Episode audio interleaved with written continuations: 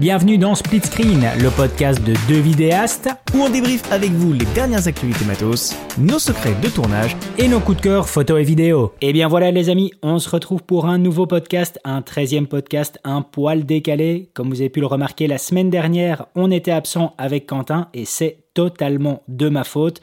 Un état grippal assez sévère a fait que euh, il n'était pas possible en fait d'effectuer l'enregistrement du podcast. Et euh, comme on discutait avec Quentin en off, petite remarque, vous avez quasiment été plus nombreux à nous faire remarquer la non-présence euh, du podcast qu'à plutôt nous à chaque fois nous, complimenter ou nous donner un, retour un retour positif, un petit commentaire. Donc honnêtement les amis, n'hésitez pas à nous dire aussi quand vous aimez le podcast. On a bel et bien compris ici la semaine dernière que ce que ça vous avait manqué et honnêtement, ça nous fait énormément chaud au cœur de le savoir. Ça fait plaisir que ça devienne votre petite dose, votre, votre, petit rush à consommer au niveau du podcast. Mais n'hésitez pas aussi à nous envoyer un commentaire ou des suggestions, en tout cas, sur les prochains sujets. Et quelle excellente transition, David, pour parler du thème d'aujourd'hui. Et voilà, pour parler du thème d'aujourd'hui, euh, petite réflexion qu'on s'était fait avec Quentin, et on s'est dit pourquoi en fait ne pas aborder la critique, comment faire face à la critique. On sait que c'est souvent quelque chose d'assez délicat, alors la critique que ce soit par rapport à l'aspect professionnel quand vous êtes en contact direct avec les clients, ou même tout simplement par rapport à vos connaissances quand vous vous exposez sur les réseaux sociaux et que vous commencez à partager vos propres réalisations. On sait que c'est toujours quelque chose qui peut être assez compliqué. Et ce qui est bien, c'est que que ce soit Quentin ou que ce soit moi, on est tous les deux euh, face aux deux situations. C'est-à-dire que sur l'aspect professionnel directement lié avec des clients ou sur l'aspect évidemment privé, que ce soit moi avec le partage sur YouTube ou Quentin avec les réalisations de ses différentes fictions et qui euh, va aussi les partager sur YouTube. Je me plante pas en disant ça, Quentin? C'est tout à fait correct, David. Ouais, je pense que c'est tout à fait correct. Donc on a un chouette sujet parce que c'est vrai que c'est quelque chose qui, en effet, peut euh, de temps en temps vous refroidir et vous dire mince, euh, je sais pas si c'est vraiment ça que j'ai envie de faire quand on se retrouve face à des commentaires qui sont un peu, euh, un peu perturbants ou qui peuvent, qui peuvent nous remettre en question et se dire ben en fait je fais peut-être de je fais peut-être de la merde et je devrais peut-être m'arrêter là. Donc vous allez voir que c'est un peu plus compliqué que ça. bien entendu, je vais essayer de réagir par rapport à des commentaires qui ont été mis sur le sondage que j'ai fait sur Instagram. Euh, il y a des sondages, il y a des réponses de personnes qui m'ont euh, littéralement fait, euh, pleurer de rire, surtout quand elles sont affichées à d'autres personnes dont l'esprit est totalement différent. Mais on y reviendra un peu peu plus loin dans le podcast. ici, on reprend la bonne habitude de la l'actualité, l'actualité de la semaine. On n'a toujours pas de jingle, mais c'est pas grave. On va directement commencer avec l'actualité de la semaine et je laisse Quentin. Quentin, quelle est ton actualité vidéo? Matos, euh, software, ce que tu veux pour cette semaine. Eh ben écoute, David, je vais sortir de ma zone de confort puisque je vais parler d'un type de caméra que j'utilise pas des masses, même si j'en ai une, et je vais surtout parler d'un domaine que je n'utilise pas du tout, à savoir celui des drones FPV, même si euh, en vrai euh, j'aimerais secrètement m'y mettre, et je ah pense que un de ces quatre, le DJI FPV, sera mien. Donc je vais parler de la nouvelle caméra de chez GoPro, la Hero 10 Black Bones. Pourquoi cette caméra? Si vous l'avez vu passer, parce que est passée relativement discrète, et pour une simple et bonne raison, c'est que c'est juste une GoPro 10 Black euh, totalement, comment dire, dépouillée, on va dire. En fait, j'ai appris euh, en regardant une vidéo review assez poussée de cette caméra que en fait euh, les dronistes FPV l'ancienne, hein, c'est-à-dire ceux qui, ceux montent leur, euh, leur setup eux-mêmes, etc., euh, étaient du coup très friands des GoPro, ça je le savais, mais par contre que en fait certains allaient carrément jusqu'à désosser les GoPro pour ne garder que le circuit imprimé, etc., foutre ça dans des espèces de de carcans euh, imprimés en 3D de manière à être hyper léger et tout et que comme ça en fait ils gagnaient du poids sur le sur euh, sur leur drone sans euh, sacrifier la qualité toujours en gardant la qualité d'une GoPro 10. Donc là en fait GoPro ils ont vu ça, ils se sont dit "Eh, il y a de l'argent à se faire." Donc du coup, ils se sont dit "On va prendre une GoPro on va retirer absolument tout ce qui ne sert à rien quand on fait du FPV. Donc ils ont retiré le GPS, ils ont retiré euh, les haut-parleurs, ils ont retiré plein de trucs, je crois qu'ils ont dû retirer le micro aussi du coup. Ils ont retiré tout ça. Ce qui donne une GoPro beaucoup plus slim, beaucoup plus. Ah oui, ils sortiraient l'écran aussi. C'est un, détail, hein, mais ils sortiraient l'écran. Ils ont, vraiment tout retiré, franchement. On dirait une GoPro euh, de Wish, clairement. Il n'y y a, plus rien dedans. Euh, par contre, ils ont gardé le même processeur d'image, ils ont gardé euh, les mêmes optiques et ils ont gardé surtout l'accéléromètre interne qui permet donc de restabiliser la vidéo en post-prod. C'est-à-dire que vous avez la stabilisation numérique dans votre GoPro. Euh, alors, je me rappelle plus exactement, il y a deux dénominations. Attends, je vais essayer de, de retrouver ça vite fait. C'est pas Flow State, un truc comme ça? Il y, a, y a Flow. Bon, bref, je, je vais pas retrouver, mais bref. Il y a. Oui, c'est ça, Real Steady. Real Steady, c'est la, nouvelle stabilisation, c'est le Real Steady. Et le Real Steady, en fait, ça utilise les données gyroscopiques de la caméra pour restabiliser l'image en post-production dans un logiciel GoPro. Et c'est ça la nouveauté. Euh, et la stabilisation, euh, je ne sais plus comment elle s'appelle l'autre. Hyper Smooth, c'est ça. Hyper Smooth 4. Hyper Smooth 4, ça c'est la stabilisation interne de la GoPro. Et Real Steady, c'est ce qui restabilise en post-prod. Et, donc ça permet d'avoir euh, des, plans FPV encore plus smooth avec, euh, avec la GoPro. Euh, et, donc voilà, ça permet d'éviter d'avoir à désinguer des GoPro 10 pour, pour pouvoir les monter sur votre petit drone FPV. Mais c'est totalement. C'est vraiment, c'est vraiment du produit de niche hein, euh, qu'on se dit. Ben, je sais pas si c'est tant du produit de niche de ça, dans le sens où ils ont développé pour ce secteur, mais ça ne, ne m'étonnerait pas en tout cas que le produit après soit euh, décliné pour d'autres utilisations. Tu sais, le fait d'avoir fait quelque chose d'aussi léger, etc. Euh, je pense qu'il y a toujours bien des gens qui se diront, mais en fait, ça peut être aussi utilisé autre chose que pour du drone FPV.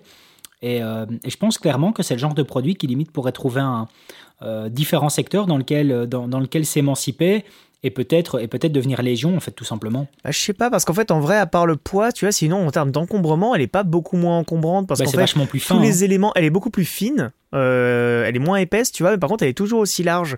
Donc en mhm. fait, il euh, y, a, en fait tous les, les, éléments ont tous été déportés euh, sur le côté du bloc optique, mais le, le bloc optique, etc. C'est un peu plus fin, mais bon, elle prend pas non plus beaucoup moins de place, tu vois. Donc par exemple, je sais pas, pour pour les journalistes, reporters d'images qui vont par exemple sur les manifs, c'est pas forcément un bon deal. En plus, comme du coup ils ont viré la coque autour, elle est beaucoup plus fragile.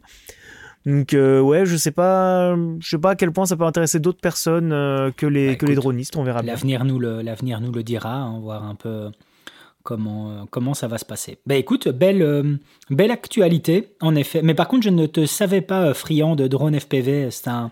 J'aime bien, disons qu'en fait, tu vois, quand les drones sont arrivés, moi j'avais acheté le Phantom 1, tu vois, le tout premier, où, sur lequel je montais ma GoPro 2 je crois, ou 3. Je peux ah, moi, j'avais le Phantom 2, je crois. Donc, euh, c'est peut-être l'Aéro 3 que je montais dessus. Euh, au début, je la montais euh, avec le truc de base que mettait DJI. du coup, tu avais un effet gélo dégueulasse. Ensuite, j'avais du coup acheté la petite plateforme avec les, petites, les petits amortisseurs pour virer cet effet-là. Mais en fait, dis-toi bien qu'à l'époque, je faisais voler mon drone, j'avais aucun retour vidéo. Et j'ai connu ça. Je suis en train de me rappeler ces périodes-là. Ouais, je suis. C'était affreux. Et du coup, tu devais ensuite mettre tes rushs GoPro dans un logiciel qui s'appelait Mercalli, qui du coup dé ton image. Enfin, c'était, c'était n'importe quoi. Et euh, j'avais arrêté, du coup, j'ai revendu mon, mon Phantom 1 et j'avais jamais retouché au drone depuis. Donc, j'ai pas vu toute la, tous les Mavic, etc. quand ils sont arrivés. Et je me suis toujours dit, en fait, que les plans en drone, euh, très souvent, c'était en fait juste là pour, euh, pour épater la galerie et que de toute façon, c'était un effet de mode et que tout le monde allait s'en passer l'avenir m'a plus ou moins donné raison, puisque en fait, il y a eu une période où les plans en drone, c'est quand ça a vraiment commencé à devenir euh, un peu relou, tu vois, genre les gens. Je sais pas. Moi, je, connais des gens en fait qui n'ont que des drones, par exemple, mais pas pas des drones, genre des gros drones de professionnels, tu vois, des mecs qui ont juste un Mavic et qui disent ouais, voilà, je fais des vidéos et tout, ouais, mais tu fais des vidéos en drone, c'est bien, mais si t'as pas de vidéo à faire au sol avec, euh, tu fais quoi? Tu fais rien, quoi.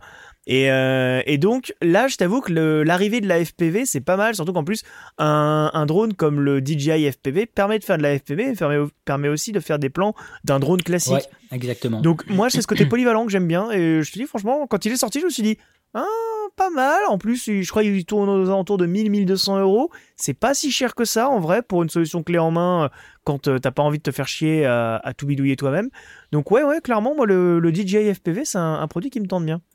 Ouais, c'est vrai que c'est pas mal. Par contre, moi, moi j'ai plus l'impression que le, le, drone a, perdu en course d'utilisation uniquement parce que, euh, et, de façon positive quand je dis ça, euh, je crois que ça s'est enfin un tout petit peu plus euh, professionnalisé et avec un peu plus de, de, réglementation et un peu plus de contrôle.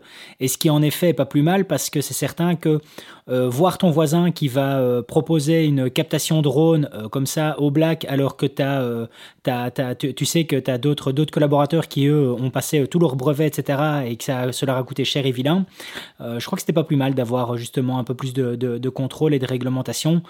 soit t'en mets pas du tout ou soit s'il y en a tout le monde doit être au même, au même pied d'égalité, et sinon après ça devient, euh, ça devient un, peu, un peu déconné. Et je crois que euh, tu as eu un peu une chute de l'utilisation du drone à cause de ça, à cause que ben, euh, clairement, limite le garde, le garde champêtre pouvait, pouvait se retrouver à te mettre une amende si tu n'avais pas, si pas une licence de drone.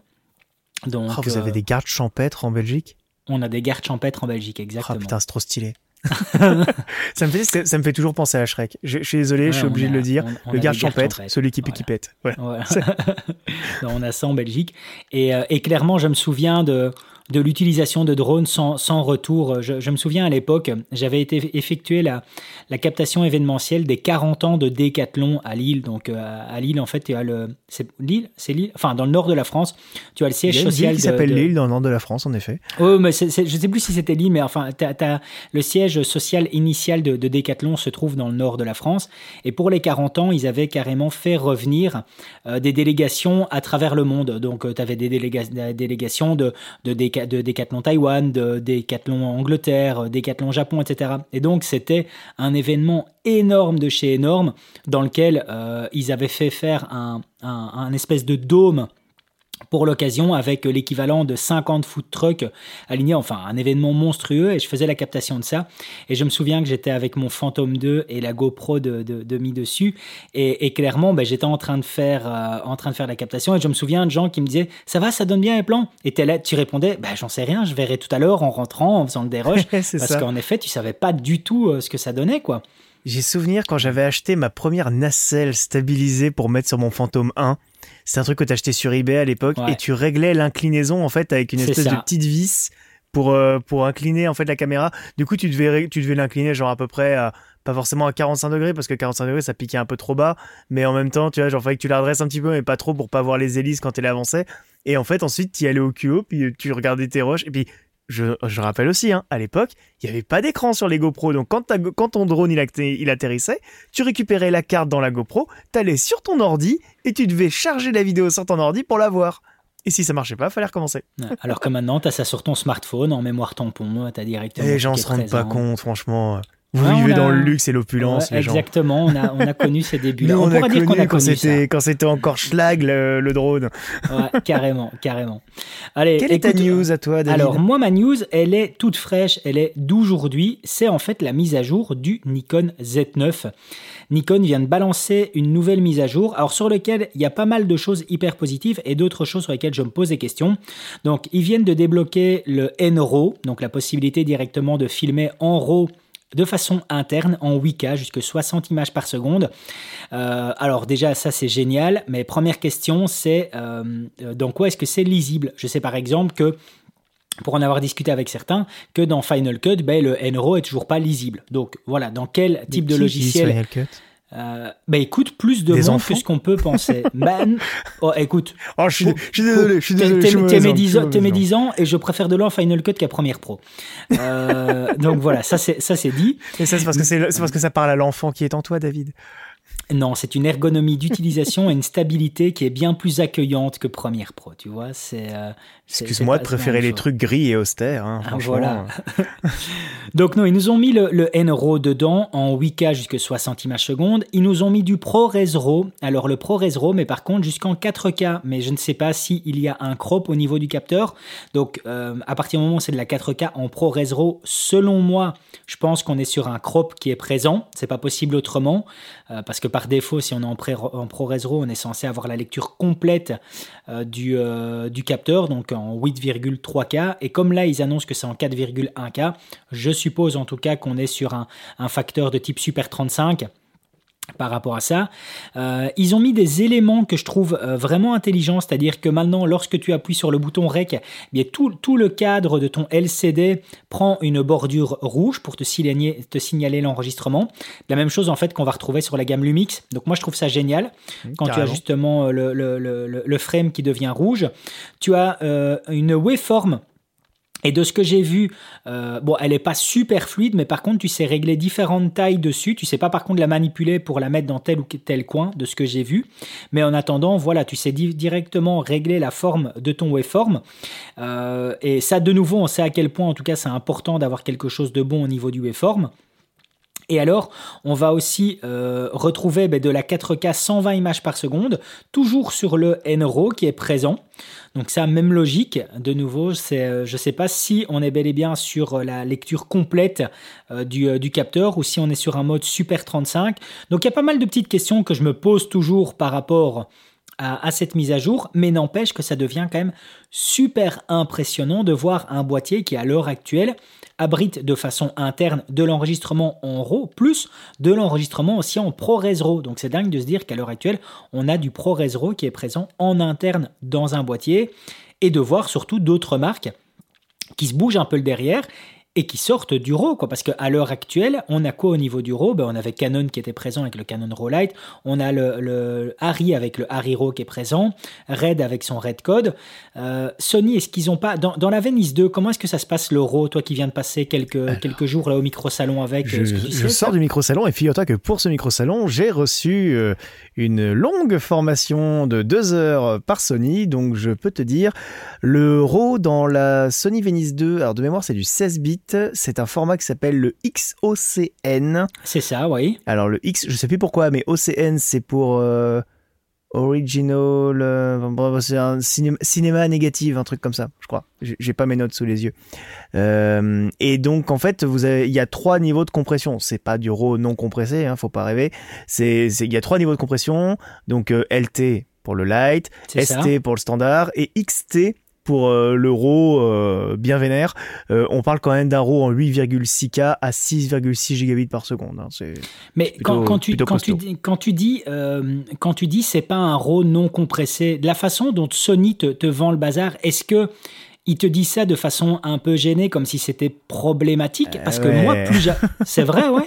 ouais, Putain, ouais. autant, dire, autant dire que, en fait, euh, moi, quand, euh, quand le mec de Sony nous a présenté euh, le, le, la fonction, comme moi, c'était en vue, tu vois, de le présenter sur le micro-salon, je lui ai dit, alors attends, je t'arrête tout de suite. Est-ce que je peux dire que c'est du RAW?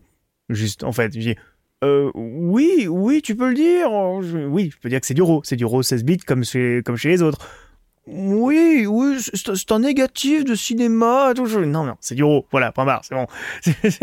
mais c'est mais c'est un RAW qui est compressé parce qu'il y a trois niveaux, il y a trois niveaux différents de compression. Mais, mais c'est fou parce que et c'est vrai que ces derniers temps, euh, ben, ben, je l'ai vu par, par, rapport à ma, à ma à ma vidéo justement sur le Canon R5C où j'ai eu des commentaires de gens qui disaient faut arrêter de dire que c'est du RAW, c'est un RAW compressé, c'est pas du RAW non compressé, etc. enfin les gens, ça n'existe pas le RAW pas compressé. Hein.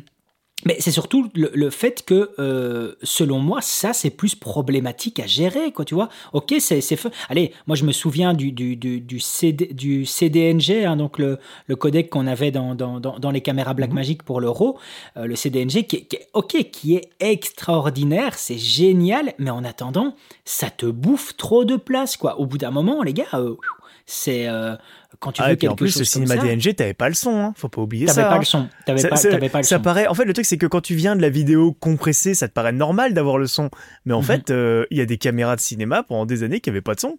Non, en effet. Euh, tu, tu, le, clap, ça servait aussi à ça. Hein. C'est que mhm. si jamais, si jamais le mec s'était foiré sur les inscriptions sur son clap, euh, bah ensuite, euh, pour synchroniser avec ta prise son, c'est marrant, ah, t'as pas la même prise. c'était un peu galère. Hein. C'était, c'était un peu galère. Mais, mais une Red One MX, je me souviens, je pense pas que tu avais le son dessus. Hein. Je suis pas persuadé, je sais pas comment ça se passait, mais je me souviens pas que tu avais la gestion de ça. Enfin, bref, en attendant, pour moi, un RAW non compressé honnêtement, je serais curieux de. limite, c'est quelque chose qui, m'intéresserait de discuter avec un gars comme Mathieu, avec, euh, avec Mathieu Misiraka, et lui demander si c'est quelque chose sur lequel euh, il trouve ça plus positif ou, négatif, tu vois. Lui qui est vraiment dans un domaine de fiction un peu plus poussé ou un domaine de production plus haut dans lequel quand on voit qu'il fait des réalisations euh, de, de, de, teasers promotionnels pour la star, euh, pas pour la Starac, pour danser avec les stars et ce genre de choses-là. Mais je serais curieux en tout cas de voir un peu son, son workflow et de me dire est-ce que est-ce qu'un gars comme lui va dire oh non c'est de nouveau du recompressé de la merde c'est pas c'est pas top quoi donc de mémoire, il, avait abordé un peu le sujet dans, dans sa vidéo justement sur le Ronin 4D où, euh, où justement il, expliquait que le RAW c'était vraiment pas nécessaire si jamais tu avais un bon ProRes. Après, euh, on parle là, on parlait hors fiction. Je pense euh, il voulait parler pour des pour des clips, pour du corporate, etc. Et je le rejoins totalement. Je ne comprends pas les gens qui tournent tout en RAW parce qu'ils le peuvent. Au bout d'un moment, les gens, faut se faire une raison quoi. Le RAW c'est pas fait, c'est pas fait pour tous les usages quoi. Bah écoute, je reviens sur euh, mon petit test euh, qu'on a discuté toi et moi en off, où je te dis que j'ai voulu me lancer dans une vidéo pour voir la, différence entre le 8 bit et 10 bits, et que je t'ai dit galérer à mort pour voir une réelle différence sur un plan euh, super bien exposé, dans lequel tu as ta bonne gestion du contraste, etc. Je me suis fait une face caméra, honnêtement, ouais, j'ai du mal. je m'étais lancé en me disant, c'est bon, ma vidéo, elle va percuter, on va voir directement les choses qui vont sauter aux yeux. Euh, ben euh, non, en fait, euh, j'ai du mal à, voir la, bonne différence. C'est, quand, quand, ton image est bien faite dès le début, ça devient un peu plus compliqué après à trouver la pertinence. Mais bref, on s'égare un peu, on a vu l'actualité. Donc moi, ma petite actualité, c'était le Nikon Z9 et cette mise à jour qui, honnêtement, est assez, est assez impressionnante et, et je pense à, euh, pour en connaître un ou deux, alors j'en connais pas trois, mais je connais un ou deux qui sont en attente de livraison du Z9, je sais en tout cas que ces personnes-là vont réellement s'éclater avec, euh, avec ce boîtier-là, surtout avec les nouvelles mises à jour qu'il accueille. Bon, on revient sur le thème du jour qui est faire face à la critique. Et j'ai, euh, avant, envie de, euh, avant de commencer avec les interactions de, de, l'audience, euh, j'ai envie de te poser à toi comme question, Quentin, est-ce que tu t'es déjà retrouvé, et on va commencer par le domaine professionnel, face à des situations qui étaient compliquées sur une gestion de critique d'un client qui, t'as peut-être pas dit c'est de la merde, mais te l'a dit de façon un peu plus polie? Hmm, en vrai, non, je crois pas que je crois pas que j'ai déjà eu affaire à des situations très problématiques. En fait, en vrai, le truc, c'est que dans, le, dans une relation professionnelle, il y a un certain respect. Que, vous l'aurez deviné, il n'y a, a, pas du tout à partir du moment où on est sur YouTube. Où là, pour le coup, les gens sont unleash, il n'y a aucune forme de respect envers une personne qui t'offre du contenu gratos à visionner. Euh, dans, le cul posé dans ton, dans ton canapé. Donc euh, non, j'ai davantage eu de problèmes sur YouTube qu'avec des clients. En vrai, euh, puis je t'avoue peut-être non, en vrai, même je suis en train de dire, est-ce qu'il y a une fois où le client me l'a dit et du coup j'étais d'accord avec lui, on a tout refait? En vrai, non. Je... Non, non, globalement, globalement, les clients sont. Je sais pas pour me la péter, mais globalement, les clients sont toujours satisfaits des images que j'ai fait, quoi. Je tousse, euh, je, suis encore en état grippal, désolé, je tousse une bonne fois. Et donc, oui, la euh, grippe, les amis, euh, faites-vous vacciner, c'est important, c'est important. pas, de propagande ici. Euh, et donc, tu t'es. et, généralement, quand tu as une critique qui est de la part du client, c'est-à-dire ce plan-là, j'aime pas, ou ce genre de choses-là, donc est-ce que tu as tendance à la prendre un peu plus personnellement, ou est-ce que tu arrives à avoir une certaine neutralité là-dedans? Alors, ça se décompose, ça, se joue en quelques secondes. Hein quand je lis le truc la première fois, je le prends personnellement. Tu vois, genre vraiment, mhm. tu, je lis le mail une première fois, tu vois, genre tu lui as envoyé la vidéo. Normalement, si t'es pas un crevard, quand t'envoies une vidéo à ton client, c'est qu'elle est terminée. Donc c'est que vraiment, voilà, t'y as mis tout ce que tu voulais, etc. Donc je lis le mail une première fois, je prends une grosse claque dans la tronche. Même si bon, des fois c'est quand même des, c'est quand même toujours des, des remarques, euh, tu vois, genre c'est pas grand chose, hein. Mais bon, voilà, il y a toujours l'ego qui prend un petit coup. Ensuite, je revisionne la vidéo je regarde du coup en fonction des retours qu'il a fait, etc. Et je t'avoue que assez souvent, je suis d'accord avec cette personne parce que moi, contrairement à lui, euh, j'étais la tête dans le guidon, etc. Et d'avoir eu un retour extérieur, on va dire 9 fois sur 10, les, les, les retours sont pertinents. Peut-être aller 6 fois sur 10, les retours sont pertinents. Euh, mais quand ils le sont pas, j'essaie toujours d'argumenter pour défendre mon point de vue, mais je pars du principe que je n'argumente qu'une fois. Si le client n'est pas d'accord, je fais ok très bien, c'est vous qui voyez, c'est vous qui payez, il y a pas de problème, on fait comme vous voulez. Moi, je j'ai j'ai pas d'affect en fait dans le travail que je fais rémunéré pour quelqu'un. J'ai aucun affect dedans, c'est un travail. Voilà, on me demande de le faire, je le fais. Tu vois, c'est pour te dire, c'est comme si jamais j'étais un maçon. J'étais un maçon, je travaille sur mon truc, je monte mon mur. Bon, mon mur, j'ai travaillé jusqu'à tard le soir, donc le lendemain quand j'arrive, je vois qu'il est pas effectivement, il est pas super droit, mais bon, ça tient, tu dire la maison tombe pas. Et euh, du coup le client, soit il dit ah très bien, le mur est pas droit, mais ça me va, ok, pas de problème. Soit sinon qu'il dit ah par contre là c'est pas très très droit et tout. euh. Et donc c'est cas je suis d'accord, effectivement on va redresser, etc. Par contre si le client me dit ouais là j'aimerais bien mettre une grosse fenêtre en plein milieu et tout, je dis ah mais si on met une grosse fenêtre, votre mur dans deux ans il tient plus debout. Ouais mais j'aime beaucoup avoir une grosse fenêtre. Ok, je te fais ta grosse fenêtre, gros. Dans deux ans, je serai plus là. Donc, euh, tu vois, c'est l'idée. L'idée, c'est ça en fait. C'est vraiment euh, quand le client veut un truc qui est totalement aberrant, je lui dis, je lui dis, excusez-moi, sauf votre respect, c'est totalement aberrant. Mais, euh, mais du coup, si jamais le client insiste, le client est roi. hein. Franchement, je veux pas pas rentrer dans, dans des, des prises de tête ou quoi sur ce genre de sujet-là. Alors moi, c'est pas que c'est pas que je le prends personnellement, euh, euh, même si même, si si si je le prends personnellement sur la première lecture comme toi, mais moi ce qui m'ennuie le plus et honnêtement, il m'aura fallu si vous êtes dans la même situation que moi, dites-vous que ça vient avec le temps. Moi, il m'aura fallu énormément de temps avant de savoir gérer ça de façon correcte. Et c'est du travail qui s'effectue en amont, les amis. hein. Ça peut pas être fait par après. Euh, moi, le gros problème que j'ai avec les corrections comme ça, euh, au-delà de peut-être le prendre un peu personnellement, c'est surtout de se dire ouais, mais ça va faire des heures de travail en moins. Euh, comment est-ce que ça se passe par rapport au devis que j'ai remis au préalable, tu vois? En plus, en Ouais, plus. tu vois, c'est toujours ça. Tu vois, t'es toujours dans. Tu sais, Mm. quand dès que tu bascules sur V2, v- version 2, version 3, version 4. euh, Alors j'ai trouvé une bonne technique moi pour ça. C'est qu'en fait maintenant quand je fais une presta, je fais signer un contrat au client dans lequel ça. il y a marqué que Le mais c'est même marqué dans le devis, hein, c'est dans le devis et dans le contrat au nombre cas où j'oublie de faire signer le contrat, c'est quand même dans le devis. Dans le devis, il y a bien marqué que le le devis euh, ci ci dessous euh, inclut deux allers-retours, C'est ça. c'est-à-dire voilà, la première version, deuxième version et ensuite je facture Voilà. toute toute version supplémentaire. Voilà. Tout à Voilà. fait, tout à C'est fait. aussi Et- simple et, que et ça, moi, je hein. le précise hein, maintenant. Je Mm. le précise, dire, je le précise directement. Donc, en plus de l'avoir repris de toute façon euh, dans, dans, dans, dans le contrat que tu vas faire signer, je le reprécise dès le début et, et j'insiste aux gens, j'insiste euh, avec les gens en disant, mais regardez, ça comprend deux allers-retours, donc soyez le plus juste possible, rentabilisez ces allers-retours-là. N'allez pas en tout cas me dire de faire une modification sur les 30 premières secondes alors qu'il y a aussi d'autres modifications à faire sur les euh, 30 suivantes. Euh, Dites-moi tout sur la première fois. N'attendez pas d'avoir la première correction pour refaire un avis sur la suite. Euh, Mm. Faites vraiment tout, réfléchissez à tout. Vous avez deux allers-retours. Après, euh, c'est fini. quoi. Après, c'est- mort. Après, on est, on est dans du supplément et euh, on est directement sur tel type de tarification par rapport à l'heure, sur la partie post-production.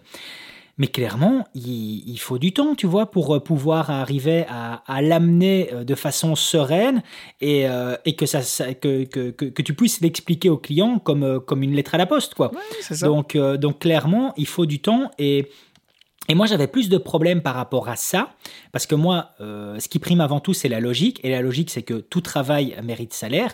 Donc ouais, tu peux pas faire des versions indéfiniment sans ne pas être payé derrière, quoi. Et, Ah, et le, balai que le devis, quoi. Le, le devis est une idée qui est, qui, est, qui est initiale. Et généralement, si tu fais bien ton taf, l'idée, elle est délivrée sur la V1 ou la V2 max.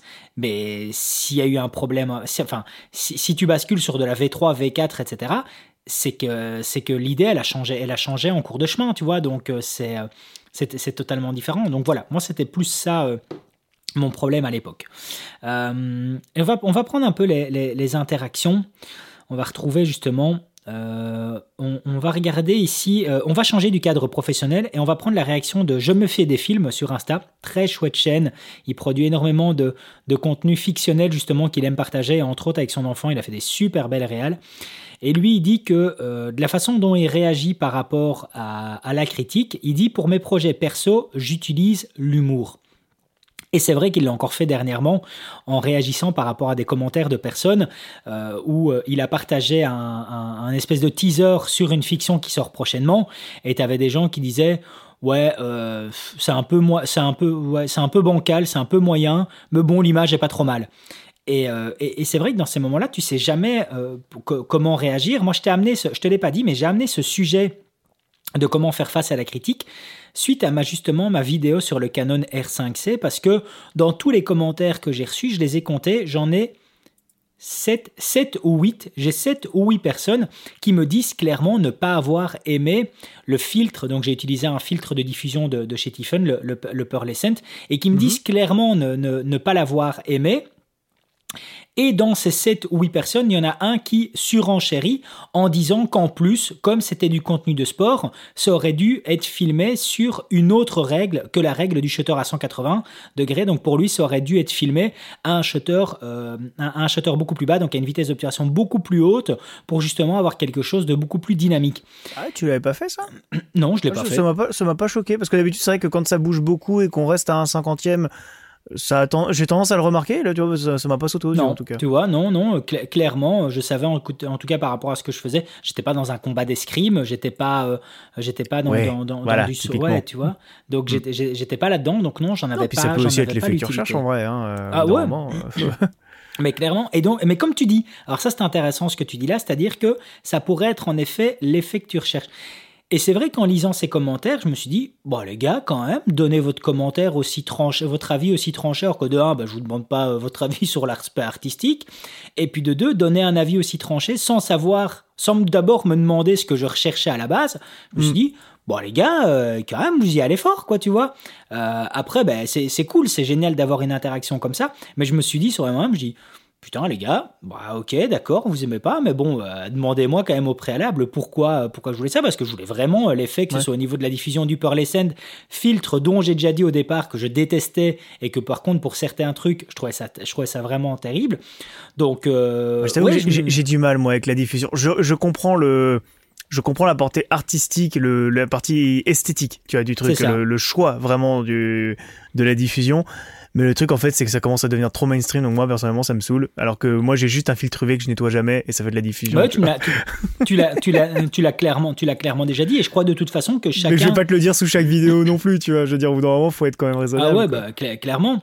Mais mais tu vois, chacun a un peu a un peu son, son son son style. Et donc du coup, je me suis dit que ça serait intéressant justement d'aborder ça comme sujet et de voir ben, comment, euh, comment tu peux un peu euh, réagir et le, et, et, le prendre. Parce que c'est vrai qu'il euh, y, a, y, a des personnes qui des fois te peuvent donner un avis et ils te le disent en disant tu t'es trompé, c'est comme mm. ça que tu dois faire. Et, j'ai juste envie, enfin, au bout d'un moment, il faut, il faut un peu relativiser et se dire non, mais les gars, c'est de l'artistique. Au bout d'un moment, chacun fait un peu comme il le sent. Si tu te plantes, ben ok, tu t'es planté, mais en attendant, voilà, tu avais une idée, tu as été jusqu'au bout.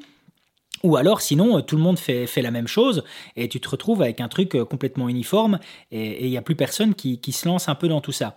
Donc, euh, donc, ouais, moi, clairement, bah, de toute façon, j'ai pris bonne note de ces 7 ou 8 personnes. Alors, c'est fou, évidemment, comme en plus, la critique, à partir du moment où elle est négative, elle a 20 fois plus d'impact qu'une critique positive. C'est-à-dire que tu peux avoir très bien 60 commentaires qui vont dire que c'est génial eh bien ces 60 commentaires-là, face à 7 ou 8 commentaires de personnes qui vont dire que c'est pas bien, ils n'ont pas du tout le même impact quoi. Ils vont pas du tout, euh, ils vont pas du tout avoir la même force et la même la même puissance de te dire bah non c'était top David, euh, voilà t'as 60 personnes qui te disent en commentaire que c'est génial. Ne prends forcément pas compte des 7 ou 8 personnes qui disent que c'était pas bien.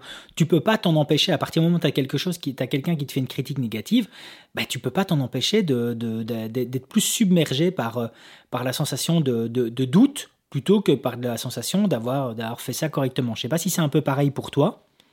Ouais, ouais, c'est vrai. Après, c'est vrai que bon, bah, ça vient avec le temps, ça aussi. Hein. En vrai, euh, t'apprends à te détacher. Par contre, c'est vrai qu'il y a un truc auquel même, tu vois, avec les années, je m'y fais pas. C'est quand t'as quelqu'un euh, qui personnellement te prend en grippe. Moi, ça m'était arrivé. Euh, c'est quoi C'était il y a. Putain, ça commence à dater maintenant. C'était il y a 3 ou 4 ans. J'avais sorti ma vidéo sur le moyen format. Et tu vois, genre, quand tu, quand tu sors une vidéo sur un sujet comme le moyen format, tu sais que tu vas tomber sur des relous. Parce que le moyen mhm. format aujourd'hui, ça n'intéresse plus que les relous, tu vois, sur YouTube. Je veux dire, ça, ça intéresse que les gens qui se la pètent à faire du, du moyen format argentique, etc., ou numérique, quoi. Donc bon, Déjà, j'avais pas parlé du Fuji parce que n'ayant pas les moyens formats Fuji dans la boîte dans laquelle je bosse, j'estimais que j'étais pas légitime à en parler. Et puis surtout, mhm. bah, en fait, il y a assez peu de professionnels qui les utilisent comparé au nombre de professionnels qui utilisent du Hasselblad et du Phase One. Donc j'ai volontairement passé sous silence les Fuji. Alors j'ai eu pas mal de critères, de critiques de gens qui, qui ont vu là un angle d'attaque pour rajouter un truc qui ne servait à rien, tu vois. Mais du coup, il dit, oui, t'as pas parlé des Fuji? Oui, c'est un choix en fait. Je veux dire, c'est voilà, c'est un choix, mais bon, ok, très bien. Fait comme si je l'avais oublié, alors qu'en fait, comment je peux l'oublier alors que c'est le dernier modèle qui est sorti en moyen format? Bon, très bien. Et non, par contre, il y en a un qui m'avait vraiment personnellement pris en grippe, genre qui m'avait envoyé euh, des messages mais d'une violence euh, vénère. Ah ouais? Et euh, ah ouais ouais, c'était genre on était franchement, en vrai, on était à deux doigts du harcèlement. On était ah vraiment du harcèlement euh, où le mec, le mec s'était mis à commenter sous toutes les autres vidéos, etc. Enfin, vraiment, le, gars qui avait décidé de me pourrir la vie. Parce que j'avais sorti un truc, parce que tu sais, genre, moi, moyen format, j'en manipule tous les jours. Donc en fait, le côté, le côté mystique du moyen format, je sais pas du tout. Je veux dire, moi, j'en manipule tous les jours. Donc en fait, c'est devenu, c'est comme de prendre, c'est comme de prendre ma tasse le matin pour prendre un café, tu vois, clairement. C'est ça. Et, c'est normal. Et c'est même plutôt très sain en vrai. Quand on bosse chez un loueur, on démystifie totalement le matériel. On apprend que c'est du matériel qui vaut très cher, mais que tu l'as pas payé. Donc au final, voilà, tu, tu démystifies. En gros, c'est comme si tu sortais tes poubelles en Ferrari. Exactement, exactement. Et, et, donc, et donc le mec, euh, le mec m'était tombé dessus sur ça et genre pendant quasiment une semaine quoi, à envoyer des messages régulièrement et tout. J'ai fini par le bloquer le gars en fait parce que au bout d'un moment c'était juste plus possible il mettait des commentaires sous toutes mes autres vidéos, il était venu aussi mettre des commentaires sur Facebook, enfin, tu dis mec, mais t'as rien d'autre à faire de ta vie, sérieux? Et franchement, on était vraiment à deux doigts du harcèlement. Hein. C'est fou, hein. Mm. J'ai jamais eu ça par contre. Ça, eh ben, je te souhaite de ne jamais l'avoir. Et donc, du coup, est-ce que euh, tu as répondu, comme, euh, comme je me fais des films, est-ce que tu as répondu de temps en temps avec un trait d'humour ou pas spécialement? Ah, je me foutais ouvertement de sa gueule sur la fin, parce que franchement, c'était ridicule. Le mec était ridicule, il était, il était arc-bouté dans, dans ses stéréotypes, euh, dans ces stéréotypes, en fait, du mec qui idéalise un truc et que bah toi non tu l'idéalises pas en fait. Toi t'as la toi tu le sais ce que c'est en fait euh, le moyen format et c'est ça. et donc en fait le mec était buté dans ses idées. J'ai l'impression de débattre avec un mec euh, d'une religion quoi presque. Tu vois c'est vraiment pour ça tu as mon ami Steve de, de, déclic numérique parce que chers auditeurs je vais vous faire une petite une petite confidence. Dites-vous de toute façon que c'est universel à partir du moment où, où, on met une certaine présence sur les réseaux sociaux, que ce soit sur Instagram, sur euh, Facebook, sur YouTube, peu importe, etc., forcément, on commence aussi à discuter, ben, comme je fais là avec des rencontres comme avec Quentin, ou comme avec d'autres youtubeurs, plein d'autres.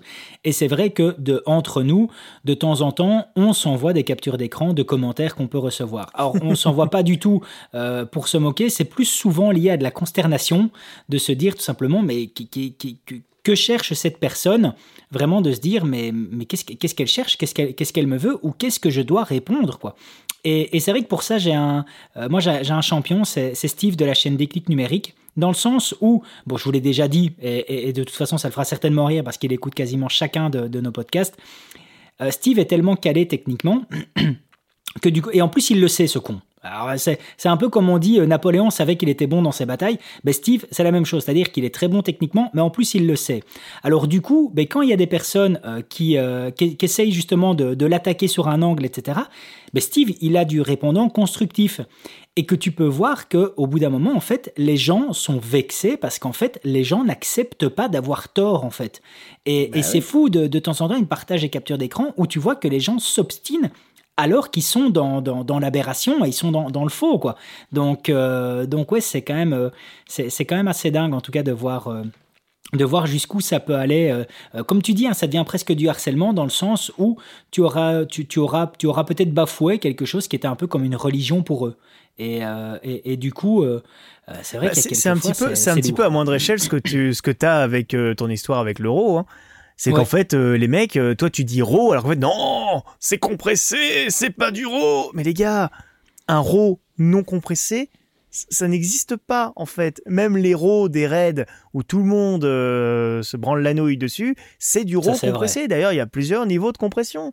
Et, et tu regarderas, la plupart des gens qui tournent en raid de manière régulière parce qu'ils ont leur propre raid, ils ne vont pas tourner à la, à la compression minimale. Ils vont trouver le bon compromis entre la compression et le poids des fichiers. Jamais. Ça, ça c'est, ça c'est totalement vrai. Je ne connais personne, en tout cas, et crois-moi que des opérateurs, des opérateurs je commence maintenant à en avoir plusieurs, en tout cas, euh, dans, euh, dans mon répertoire.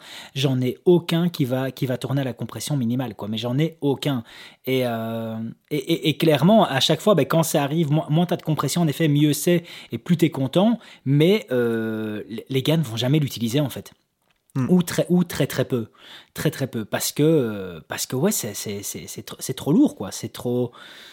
C'est trop compliqué. Euh, allez, je, prends ici la réaction de, Philippe Catan et, qui donne une, euh, une interaction comme, comme j'ai mentionné en fait. C'est-à-dire que lui, il explique qu'il dit Je sous-estime, donc sous-estime entre parenthèses, je sous-estime le positif, mais j'écoute le négatif entre parenthèses quand c'est constructif pour progresser. Et clairement, c'est ça comme je le disais, l'impact du commentaire négatif, de l'avis négatif, de la critique négative, est beaucoup plus ben, justement impactant que le positif, et on a tendance à se, focaliser euh, là-dessus. et à un point, euh, alors ce que tu dis, euh, ce que tu disais Quentin face au harcèlement, je me souviens qu'à, je dirais peut-être que c'était l'année passée, un, abonné venait de lancer sa chaîne. Je ne sais pas d'ailleurs si où ça en est cette chaîne-là. C'était Julien Mijo. Je crois que je crois que la chaîne porte toujours le même nom, Julien Mijo. Et le gars, ben forcément, de vidéo en vidéo, commence à avoir une audience un peu plus accrue. Et il m'avait envoyé un, message en me disant, écoute David, euh, parce que ben, il m'avait demandé deux trois conseils avant, et moi je lui ai dit, écoute Julien, éclate-toi quoi, euh, fais ta chaîne, vis ta vie, euh, éclate-toi, tu vas voir, c'est vraiment une une chouette aventure. Et le gars m'avait un jour envoyé un vocal en me disant Écoute, David, voilà, je viens d'avoir mon premier commentaire négatif sur une des vidéos. Et euh, bah, je te cache pas que voilà, j'en ai pas spécialement bien dormi. Euh, euh, je, je, je, je, sais pas, je sais pas comment réagir. Et clairement, bah, c'est vrai que quand tu es face à la critique, dès, le moment où tu, te, tu décides de t'exposer, tu, fais, tu, dois, tu dois aussi accepter de faire face à la critique. Et c'est vrai que les premières critiques, ben, il y, a des moments où tu sais pas, tu sais pas comment la prendre, et c'est vrai que ça peut totalement te, te démoraliser si tu sais pas comment y faire face. Je ne sais pas si toi, si euh, par exemple sur tes dernières réalisations de, fiction comme, comme Guerre secrète par exemple, est-ce que tu as eu des commentaires négatifs ou, ou quand, ou quand tu acceptes le, challenge de, de, Mathieu Misiraka de, euh, de lui balancer une de tes vidéos pour, euh, pour justement être dans ces, ces vidéos ou, ou ces jeux critiques vos réalisations, mmh. est-ce que tu acceptes facilement? Comment est-ce que ça se passe? Comment est-ce que tu l'as pris ça par exemple? Bah alors dans, dans, le cas de Guerre secrète, c'est Mathieu qui a demandé à faire une critique. Hein. C'est encore, c'est encore un cas différent, tout en sachant que quand Mathieu me demande de faire une critique de la vidéo, bien évidemment, il me fait croire qu'il va totalement me défoncer, alors que je sais que ça va rester bienveillant et globalement, euh, globalement. Après, euh, dans le cas de Guerre secrète avec Mathieu, on n'a pas le même avis, donc en fait, euh, on n'a pas on recherchait pas le même rendu. Lui, il aurait voulu un rendu beaucoup plus sombre et moi, je voulais un rendu vraiment très éclairé pour une scène de nuit. Donc, en partant de là, effectivement, on, a, cherchait pas le même rendu, donc c'est un peu compliqué. Mais mais non, globalement, les, reviews, enfin les, critiques qu'a fait Mathieu sur mes derniers courts-métrages, moi je les ai bien vécues parce qu'en plus, en fait, en vrai, c'est toujours la même chose. La critique est toujours beaucoup plus aisée quand elle vient de la part de quelqu'un qu'on sait plus compétent que soi. Ouais, tout à fait. C'est con, hein. Mais un gars, un gars random sur YouTube, vous savez pas qui c'est, d'où il vient, etc., qui l'a fait. Et si jamais il commence son commentaire en disant Je suis chef opérateur de fiction, vous allez dire Non, mais le mec, il se prend pour qui, quoi? C'est qui ce melon?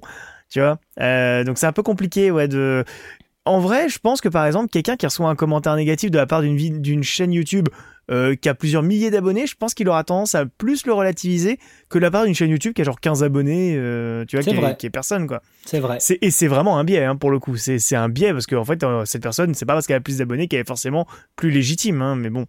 Non, mais tu as, tout à fait, as tout à fait raison. Et je me souviens, euh, pour, euh, on parle beaucoup de Mathieu dans ce podcast.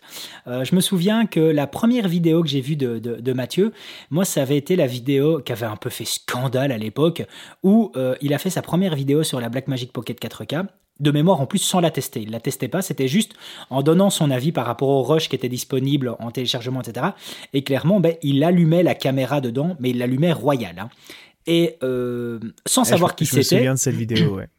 Ah ouais, t'es pas mal. Mais et sans savoir qui c'était, je me dis qu'est-ce que c'est que ce, branleur là Qu'est-ce qui tu vois? Tu sais moi je venais de l'acheter de merde. Ouais, tu sais moi je venais de l'acheter la Pocket 4K, tu vois, j'étais super content, j'étais j'étais ébahi par la technologie partout quoi, tu vois euh, et je me dis qu'est-ce que c'est que ce branleur qui qui en parle comme ça euh, sans en plus l'avoir testé?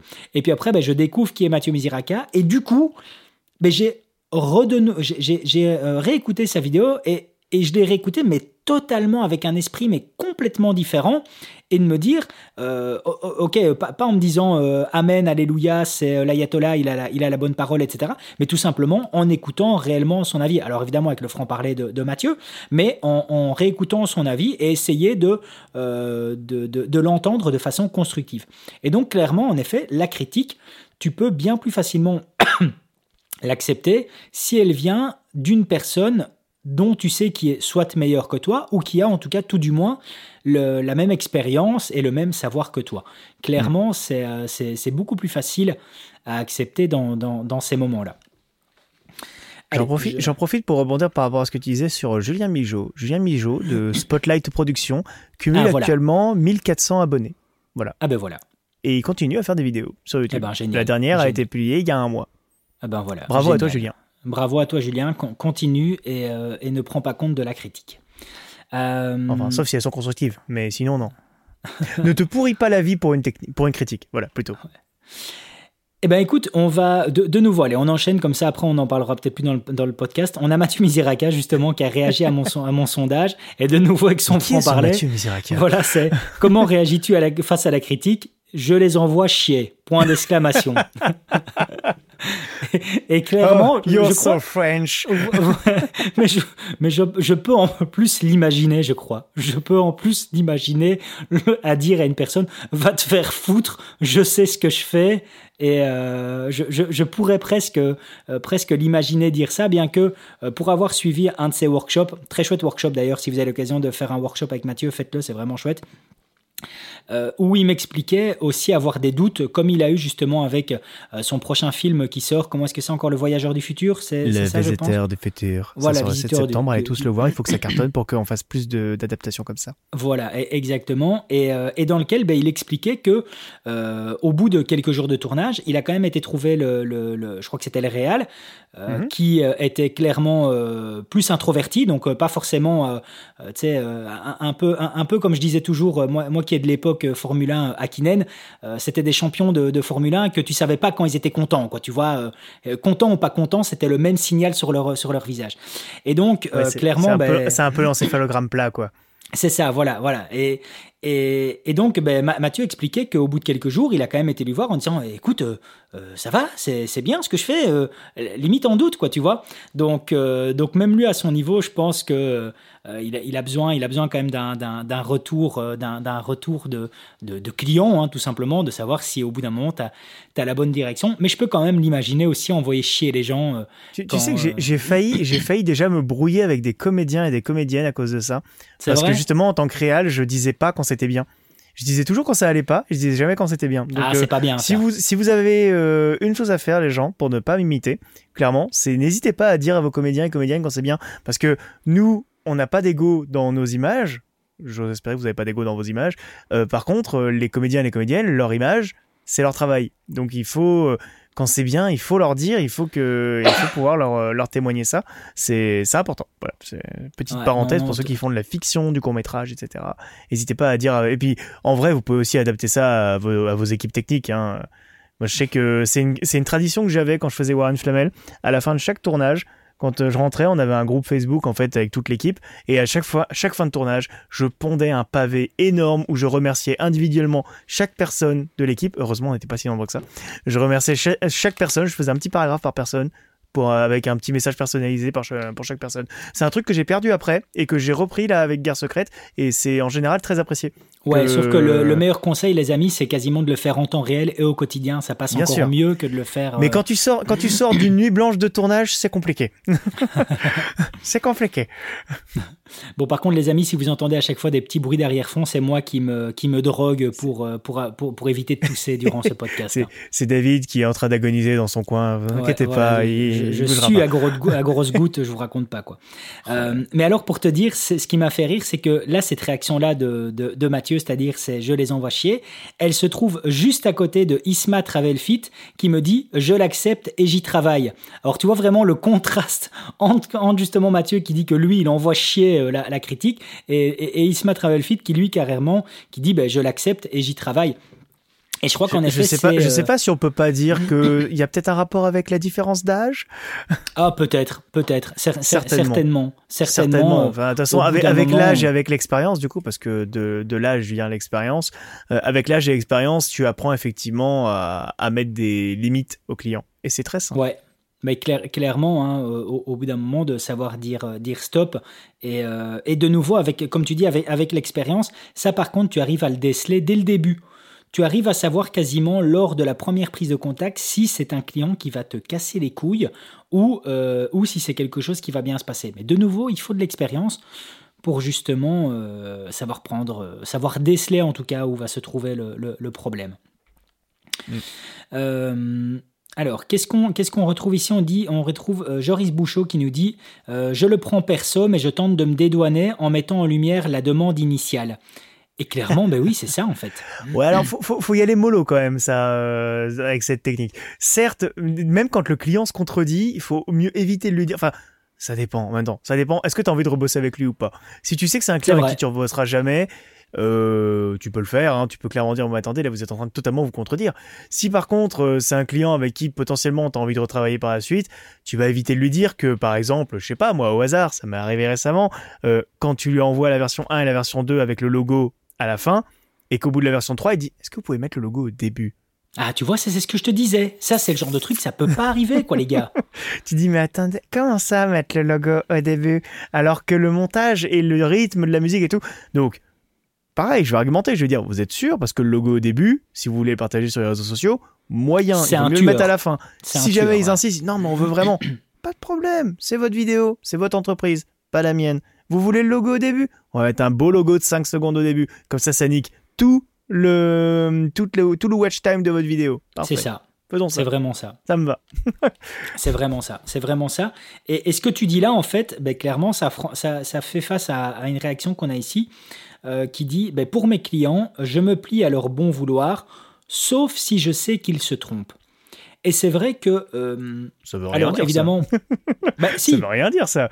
Je me plie à leur bon vouloir tant que ça va dans mon sens. Euh, bah, non, pas, pas, forcément. C'est-à-dire qu'ils peuvent t'amener une remarque constructive et qui est tout à fait juste et en même temps, des fois, te demander de l'aberration, comme tu viens de citer là, c'est-à-dire de mettre leur logo au début. Mais dans ces cas-là, dans ces cas-là, tu ne te plies pas, tu ne te, plies pas en deux pour leur bon vouloir. En fait, tu fais juste ton job. si jamais il te dit un truc qui est constructif et que toi tu le fais, tu fais juste ton boulot en fait. c'est comme ça que je le ressens moi. Ouais, maintenant après, bah, tu vois, si c'est quelque chose qui sort du cadre prédéfini dès le début, tu vois, ça peut être encore un peu, un peu compliqué. Hein. Oui, genre si c'est quelqu'un qui... Euh, là, ça nous est arrivé récemment, on avait un client qui voulait une vidéo de 5 minutes. Et euh, après la première réunion, on est passé sur une vidéo de 25 minutes. Ah oui, carrément. dire que le budget n'est plus le même. Hein. Mais le ah client en était conscient. Tu vois, donc bon, euh, normalement, ça devrait bien se passer. ah ouais, ouais. ouais c'est plus, c'est plus du tout la même chose. Mais c'est euh, plus, en même temps, c'est plus du tout la même cible non plus qui vise. Donc. Mais c'est là, par contre, que tu vois que notre métier sort clairement de simplement la, la, la, la, la réalisation ou la construction de leur souhait. C'est-à-dire que euh, on a aussi un certain rôle de les aiguiller dans euh, ce qui est correct ou ce qui n'est pas correct. Et qui sont des choses qui, euh, dans tout ordre, pas hiérarchique mais logique, ben, c'est le rôle dans un premier temps, ça de la boîte de com, c'est-à-dire de savoir remettre un peu l'église au, milieu du village pour le client, et qui, elle, ben, donne après l'ordre à la société de production, quoi, ou la production en interne si la boîte de com a ça. Et, c'est vrai que nous, ben, à notre niveau, on fait un peu tout ce boulot-là et aussi ben, à, rediriger le client. C'était quand? C'était il y a plus ou moins euh, ouais, quelque chose comme... Euh, c'était courant décembre. Courant décembre, j'ai fait une réalisation pour, euh, pour une brasserie ici. Enfin, un, un, shop pour, du, pour particulier, mais qui est lié à une brasserie. Donc un shop, de, un énorme shop, un énorme drink shop de tout ce qui est vin, spiritueux, alcool, bière, etc. Mais bref. Mhm. Je leur ai fait une vidéo par rapport aux réseaux sociaux et je me souviens avoir eu euh, des commentaires après la V2, je pense, où euh, une personne intervenant a tout simplement demandé Tiens, ça serait pas mal que l'intro, on voit quelqu'un qui prenne le caddie avec un gros plan sur l'enseigne et qu'on le voit rentrer à l'intérieur. Et même réaction que toi, Quentin, j'ai dit ouais, mais avec ça, vous allez niquer votre watch time, quoi. On n'est pas euh, là, ça veut dire que les six premières pas au cinéma, les gens. Hein. Euh, les réseaux sociaux, c'est pas le cinéma en fait. Euh, on est sur les six premières secondes. L'attention d'un humain moyen sur les réseaux sociaux, c'est pire qu'un enfant. TikTok, ils sont à 3 secondes. TikTok, ils sont, TikTok, si dans les 3 secondes, t'as pas percuté, ton, ton attention disparaît et boum, il passe directement à autre chose. Il passe directement à autre chose. Donc, ouais, et, et limite, avec le temps, ça diminue presque encore, quoi, ces 3 secondes. Mais donc, de nouveau, même chose, euh, j'ai dû, euh, tu, tu, dois faire entre guillemets de l'apprentissage avec tes clients en leur disant non, vous allez niquer votre watch time euh, par rapport aux réseaux sociaux. si maintenant vous me dites que c'est pour une diffusion dans les cinémas, ou là par contre dans les cinémas, le taux de rétention est énorme pour les publicités parce, que, les gens ont payé. Voilà, les gens ont payé et ils sont assis, ils n'ont pas le choix, ils sont cadenassés. Mm. Donc, soit ils discutent avec leur personne quand c'est les pubs, ou sinon bah, ils bouffent leur, leur, popcorn et ils écoutent la pub complètement. Quoi. Le taux de rétention dans, dans les cinémas au niveau des pubs est juste dingue. Mm. Mais donc, si tu es sur les réseaux sociaux, tu peux pas te permettre, en tout cas, d'avoir les 5 ou 6 premières secondes qui sont inutiles. Euh, comme tu dis, t'es pas là pour raconter une histoire, quoi. Donc, euh, ah, c'est triste, hein, mais c'est ça. Ouais, c'est vraiment ça. Et donc, ouais, au, final, faire face à la critique, ben, c'est toujours un peu compliqué parce que tu ne sais pas de un euh, comment le prendre, tu sais pas si tu dois le prendre personnellement, c'est-à-dire que est-ce que tu as foiré? Parce qu'évidemment, ben, chaque client va un peu s'exprimer différemment. C'est-à-dire que tu as des clients qui vont trouver les mots justes euh, pour te pour que ça ne te blesse pas, pour qu'au final ben, tu sois complètement d'accord avec eux et que oui, ils ont tout à, tout à fait raison, ils ont trouvé la bonne chose. Et puis surtout ben, par rapport à la gestion du budget initial, où là ben, c'est toujours compliqué. Donc les amis en effet essayent toujours d'avoir des contrats et euh, la moyenne, on constate que c'est généralement deux allers-retours euh, qui est convenu, euh, qui, est, convenu dès, le début. Et bien entendu, les amis, c'est deux allers-retours de post-production. Ça nécessite pas deux allers-retours avec de la reproduction dedans, quoi. Parce que ça aussi, bien souvent, hein, tu peux faire un tournage et puis la personne te dit Ah, mais oui, mais en fait, euh, telle personne n'était pas là, euh, faudrait avoir ça en plus. Ou euh, Ah, ben oui, on s'aperçoit que ben là, ce serait bien si on avait un petit plan drone en plus, ce genre de choses-là. Non, ça se rajoute, ça, sera, ça, ça, ça, se rajoute quoi. C'est toujours oui, oui avec plaisir, oui c'est tout à fait faisable, oui c'est une super bonne idée. Par contre, euh, voilà, ça nécessite de la production.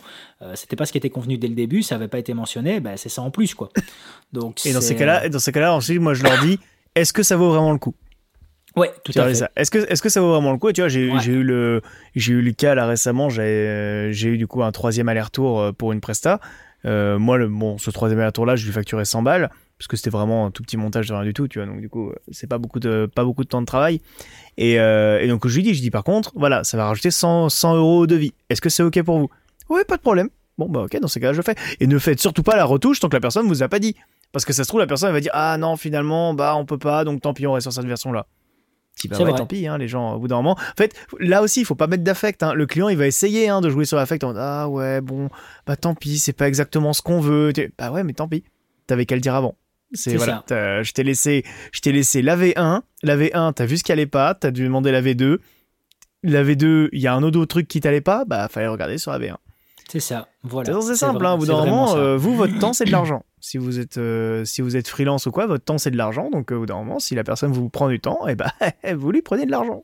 Et c'est clairement pour ça que moi, au-delà du contrat, j'explique vraiment cette notion d'aller-retour et que j'explique de dire au client, analysez bien tout ce qui ne va mm. pas donc, c'est-à-dire, ne vous arrêtez pas simplement aux 30 premières secondes pour vous rendre compte qu'après, il y a encore des trucs qui vous, qui vous plaisent pas.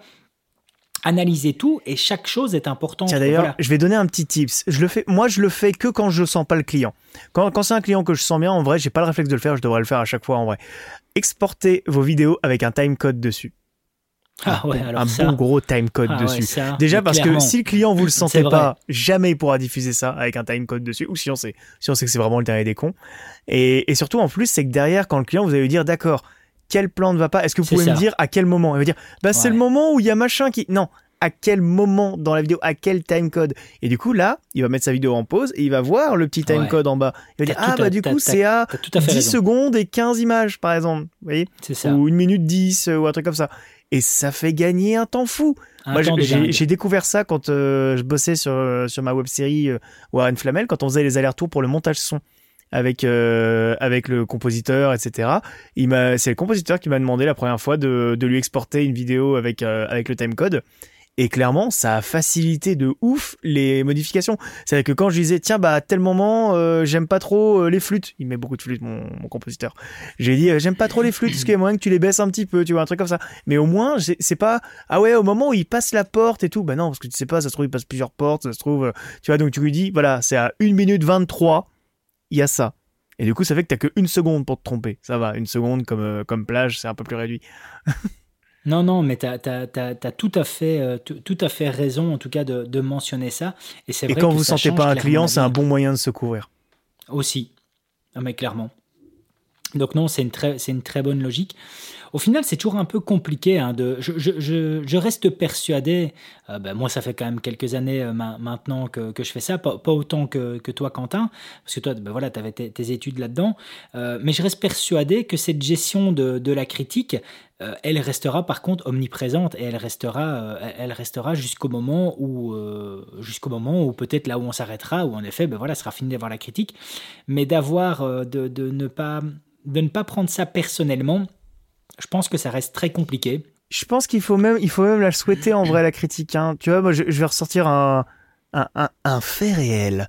Quand, euh, quand j'ai eu mon bac, euh, ça remonte à 2012 maintenant, c'était il y a 10 ans. Euh, quand j'ai eu mon bac, je suis monté tout fier à Paris pour présenter à des écoles de cinéma avec mon petit DVD sous le bras sur lequel j'avais gravé mes courts-métrages, web-séries, etc. que j'avais commencé à tourner. Et je me suis présenté dans deux écoles, enfin j'avais présenté plusieurs, mais il y en a que deux que j'avais retenues, c'était l'ESRA et l'ECAR. J'ai été à l'ESRA, et euh, ils ont vu du coup mes courts métrages, etc. que j'avais envoyé, j'avais envoyé le DVD en amont et tout. Et ils m'ont dit ah mais c'est trop bien ce que vous faites. Euh, en vrai, vous devriez même carrément rentrer en deuxième année sur trois. Hein. Euh, Génial. indirectement, ça voulait dire ah c'est trop bien ce que tu fais, tu peux économiser les 7000 euros de la première année. Donc en vrai, le schéma voudrait que j'aille ici. Et ben j'ai préféré aller à l'écart c'est forcément une très bonne idée. Parce qu'à l'écart, je me suis fait démonter pendant l'entretien. Je me suis retrouvé face à deux gugus qui m'ont dit Ah, ça va pas du tout ce que tu fais là. Hein. Franchement, euh, ils m'ont pas dit que c'est de la merde, mais pas loin. Donc, euh, et j'ai choisi cette école-là parce que je me suis dit Bah, au moins, cette école-là, je vais apprendre à progresser. Bon, il s'avère que j'ai pas tant appris que ça à progresser à, l'écart, n'y allez pas. Voilà. Mais le, choix, ça a été justement de se porter vers l'école qui me critiquait plus que vers celle qui me dit Oh, mais c'est trop bien ce que tu fais et tout, tu devrais rentrer en deuxième année. Je fais Bah non, je, vais te lâcher 7000 balles de scolarité. C'est pas pour que tu me dises qu'en fait, euh, en autodidacte, en trois ans, j'ai appris ce que vaut une année de scolarité chez toi. C'est chaud quand même. Je comprends. Je comprends tout à fait. Euh, tu m'entends toujours là? Oui, je t'entends toujours. Ah voilà. Désolé les amis, euh, je, je, subis ce podcast. Toujours, mais es-tu encore en vie, David? Ouais, ouais, je, subis, euh, je, subis ce podcast. Je, je, ne vous le cache pas. Là, je sais bien que pour vous sonder la communauté, j'ai fait un petit face cam sur Instagram. Je crois que j'ai recommencé au moins 15 fois Ouais, parce qu'en vrai, tu paraissais pas si malade que ça sur ton face ouais, hein. bah, Franchement, t'as bien caché. Ouais, t'as bien réussi à cacher, à cacher les apparences. je l'ai recommencé au moins 15 fois, pas, pas, facile à gérer. Mais donc voilà, donc euh, tout ça pour dire que les amis, la gestion de la critique, clairement, c'est compliqué. Euh, c'est quelque chose sur lequel ben, euh, on s'y habitue pas du tout avec le temps. Et, et, je pense tout simplement que au-delà de la critique, c'est surtout essayer de cadenasser l'aspect financier l'aspect production supplémentaire qui va être présent, à savoir ben, justement comment est-ce que ça se passe, parce que à partir du moment où vous allez devoir faire de la V3, de la V4, de la V5, ben, c'est des heures de, post-production en plus, et donc savoir qui va payer ça. quoi. Donc c'est surtout ça, moi c'est plus ça le, euh, qui, a, toujours été le plus gros problème face à la critique, c'était le surplus de travail et savoir, savoir comment gérer ça. Et moi, clairement, il m'aura fallu du temps. Euh, donc le bon conseil ici de, ce podcast, comme, comme disait Quentin, contrat, contrat sur lequel vous notez directement. En fait, qu'est-ce qu'on pourrait retenir de ce podcast? De ce podcast par rapport à la critique dans les bons conseils.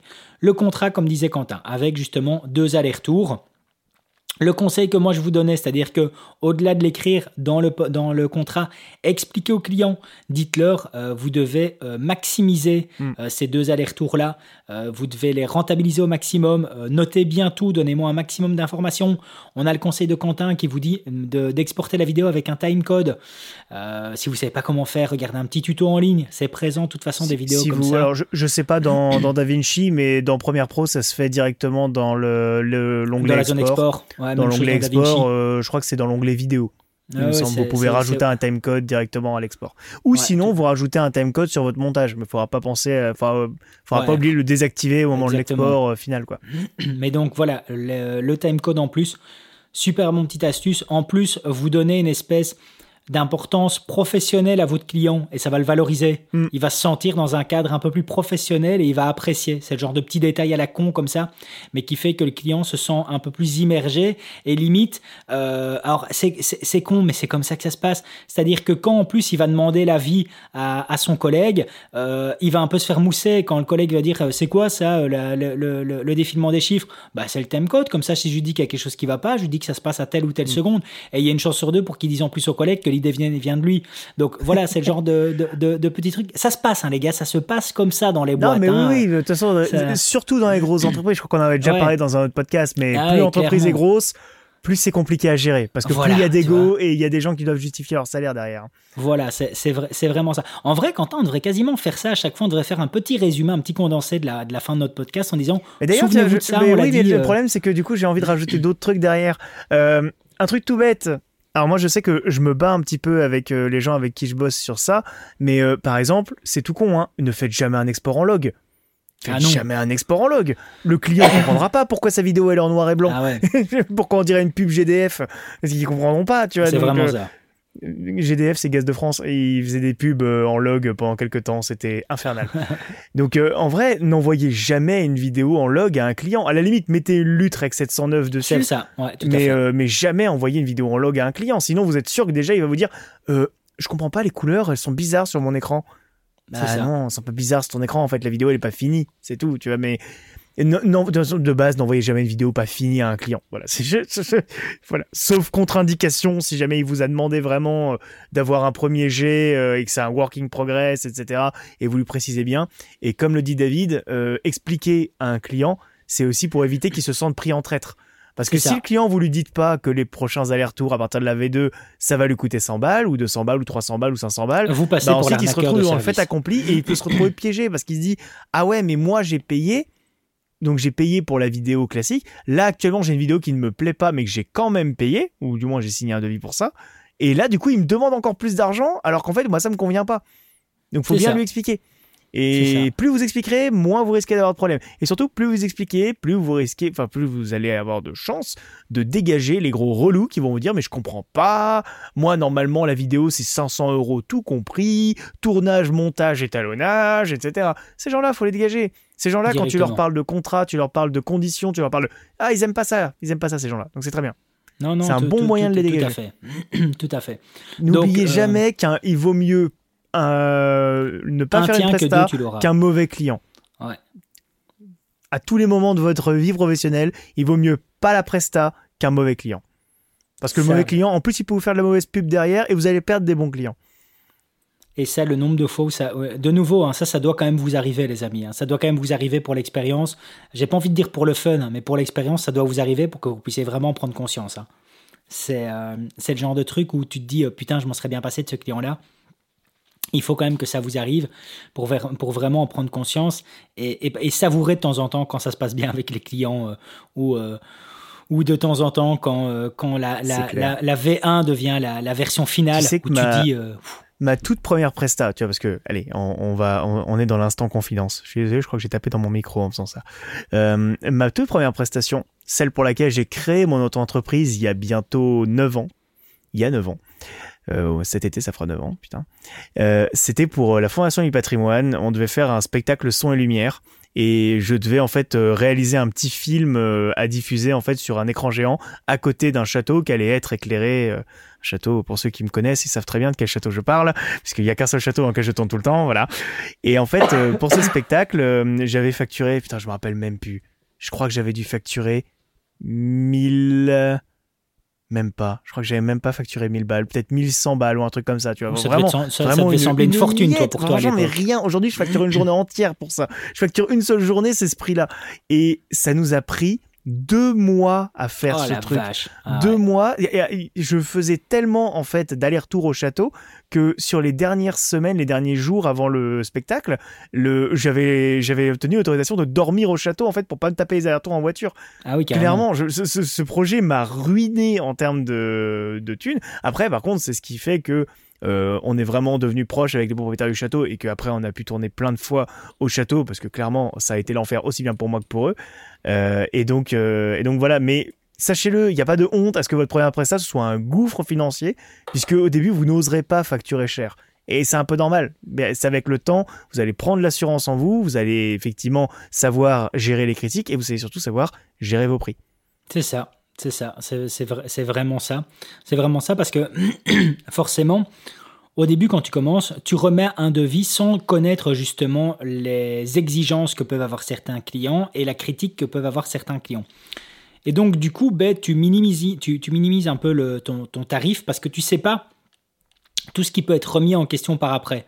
Chose qu'avec le temps, avec l'expérience, ben, tu connais en tout cas euh, la critique que peuvent avoir certains clients. Et donc, du coup, ben, ton devis est impacté aussi par rapport à ça. Et donc, tu prends un peu en compte tout ce qui peut, être présent. Et en l'occurrence, ben, la V1 et la V2. Et Bon. il avait 3, il avait 4, il avait 5. V3, V- V4, etc. Comme je disais, hein, de temps en temps, ça va. euh, euh, vous, vous les compterez sur les, les, les- les doigts d'une main ou les doigts de vos deux mains, mais euh, vous aurez aussi de temps en temps la V1 qui s'avérera être la version finale. Ça, ça peut arriver. Ça, c'est ne, beau. Ne doutez pas, ne, ne doutez pas, ça peut arriver. ça Bon, c'est déjà quand même arrivé. assez rare parce qu'il y, a- il y a toujours un petit truc à rajouter à la fin, un petit Ouais. logo, un petit euh, ah oui vous avez oublié de mettre le site internet. Alors ouais, alors ce que tu dis là, voilà, ça me refait penser ce que ce que j'avais oublié. On est tous aussi face à ce mail que tu reçois qui dit ah c'est génial, j'adore, euh, j'adore cette vidéo, Mais- c'est top. Et ouais, et puis tu as le mais qui arrive et là en dessous du mais, tu as 20 remarques que tu te dis ah putain qu'est-ce que qu'est-ce que j'ai fait? Ou t'es euh, effondré de remarques en Mm. remarques Et, après, euh, et après, tu regardes en fait les trois quarts des remarques, euh, c'est des trucs où tu vas, tu sais que tu vas pouvoir les contrer facilement. Ouais, voilà, c'est ça. Ça va te prendre en fait deux secondes. Mais, mais ça, ça arrive tout le temps. Le j'adore, c'est top, on est super content. Un tout grand merci, David. Mais, oh, alors là, ça, ça tu ouais, le mais en même temps, quoi. en même temps, tu vois, on retombe sur ce que je disais tout à l'heure de dire quand les choses sont bien.